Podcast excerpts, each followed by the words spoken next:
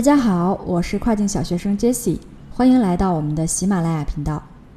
今天要给大家分享的是，在疫情期间，我们可以缓解物流问题的一种方法——添加 FBM 的配送方式。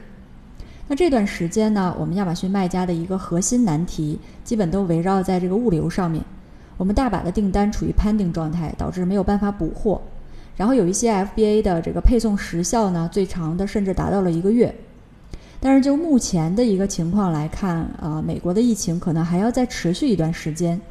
现在虽然除了六大类产品以外的这些啊，有一部分产品也逐渐的解禁了，但是因为有些品类呢，一次只能入库五十个产品，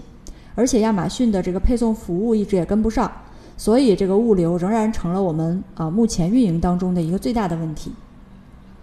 但是如果我们可以添加一下 FBM 的配送方式，那一方面呢，就可以缓解我们入库难导致断货的这个问题；另一方面，啊，我们去采用这种海外仓进行自发货，也可以给消费者更多的关于配送时长的选择。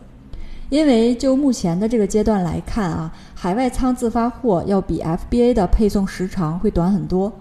那么我们相对于其他竞争对手啊，如果要是有了这个 FBM 的配送方式，那就多了一些优势。也为我们自己的产品争取了更多的销售空间。那为了便于一些新手卖家听众的理解呢，我们再次将 FBM 和 FBA 做一下区分。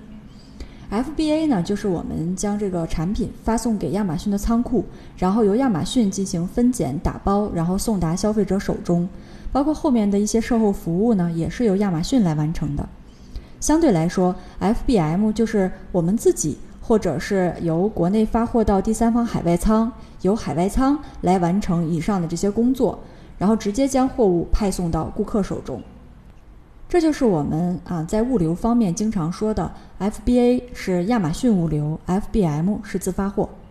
那么在一般情况下，如果不是在这个疫情的特殊时期，我们一般会在什么情况下使用 FBM 呢？一般我们的产品如果价格比较低，但是重量又很重，然后尺寸又超大，那这种超重又超大的产品呢，FBA 的费用会特别的高，然后甚至有一些没有办法入 FBA 的仓库，呃，那这种我们就需要用使用 FBM 了。再或者呢，你有比较好的这个海外仓的资源，也可以使用 FBM。同时，最好店铺要有一个比较高的评分。否则的话，呃，我们可能使用 FBM 就没有办法拥有黄金购物车。最后呢，如果说你的这个产品的呃周转率比较低，即使是来到了 Q 四季度，那周转率可能还会再明显的降低，也不会对你的这个产品的销售受到太大的影响。这类产品是也可以使用 FBM 的。好了，那我们再回到呃现在的这个问题，就是在疫情期间，我们添加这个 FBM 到底有什么好处呢？这里面会给大家说到六点好处。第一点是，如果我们同时使用 FBA 和 FBM，可以提升我们的销量。其实除了大部分习惯使用 FBA 的客户，还有两类顾客会倾向于使用 FBM。第一类是亚马逊的非 Prime 会员。嗯，虽然现在亚马逊的这个 Prime 会员已经非常普及了啊，但是仍然不排除存在非会员的消费者。那这部分没有会员的消费者呢？他如果使用 FBA 服务，将会负担非常昂贵的派送费，所以他们宁愿去选择 FBM。第二种呢，是有些消费者他处在 FBA 服务没有办法送达的国家，这个时候如果说呃我们比其他的竞争对手多了一个 FBM 的选择，那是不是就多了一个销售产品的机会？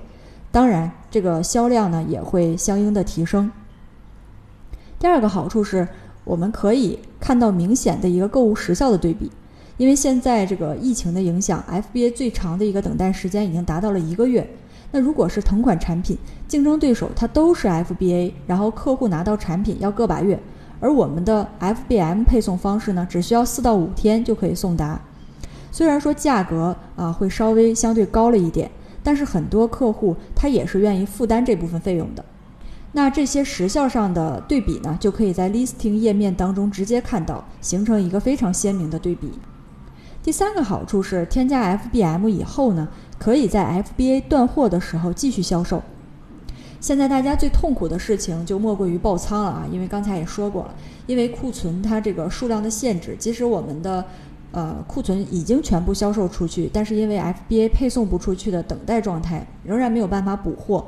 很大一部分的卖家都是因为这个原因而断货。那在大部分的情况下呢，当 FBA 的 listing 断货以后，这个时候如果我们同时配合了 FBM 的方式，那 FBM 的 listing 就会继承我们的黄金购物车，销售呢也就会继续进行。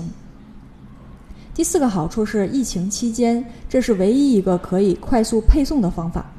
刚才说了，除了六大类产品呢，很多产品的配送都被亚马逊叫停了，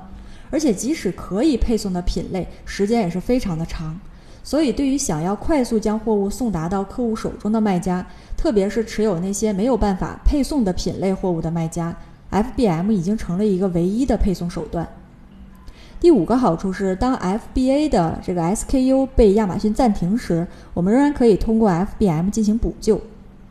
有的时候，亚马逊就会去抽查你的 listing，它可能会因为某些原因呢，就触发了呃这个亚马逊的一些审核机制，从而去冻结我们的 listing，直到我们能提供出啊亚马逊它所需求的这些相关的资质文件，或者是他自己调查清楚为止。但是在这个期间呢，就会对我们的销量和排名造成巨大的伤害。这个时候，如果我们可以及时的启用 FBM 的 SKU，那就可以将销售转移到 FBM 的这个 listing 上面。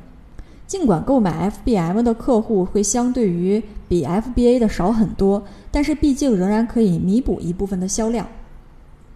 最后一个好处是，FBA 禁止配送的产品，我们仍然可以通过 FBM 进行销售。那亚马逊在 FBA 的这个关于配送啊禁止的产品里面列了一大串的产品列表，这里面包含了一些定义为危险品的产品，还有一些刚才上文说到的这个超大件的产品。如果你有这部分产品的优势呢，那就可以通过 FBM 来实现销售目的了。所以它即使是在不是疫情的期间，也是一个很大的需求。那好了，在没有发生这个疫情这种黑天鹅事件之前呢，我们呃可能并没有这样在意过 FBM 的价值。你像我们平时在运营当中呢，也是结合海外仓，然后作为物流补充，还有预防断货的一种手段。呃，根据海外卖家的统计，就是同时拥有 FBA 和 FBM 的这两种配送方式的卖家，相对于只有 FBA 一种方式的卖家呢，它的销量会高出百分之二到百分之五。这个算下来也是不小的一笔收入了，嗯，所以在这次疫情期间，如果说我们同时拥有 FBA 还有 FBM 这两种配送方式，那就体现出了非常大的优势。好了，到这里我们知道了为什么我们要在疫情期间去添加一个 FBM 的重要性。那具体如何在后台去创建 FBM 呢？这里面我们也给大家做了一个非常详细的一个操作教程。啊，因为是在后台操作的，然后截了很多的图片，也不便于去语音的形式去描述。如果大家有这个需求，想去学习的，可以到我们的公众号当中去学习。以上呢就是今天关于 FBM 的分享。如果你仍有问题，或者是想听关于跨境电商哪方面的内容，都欢迎给我留言，我会尽量满足大家的需求。感谢大家的收听，我们下期再见。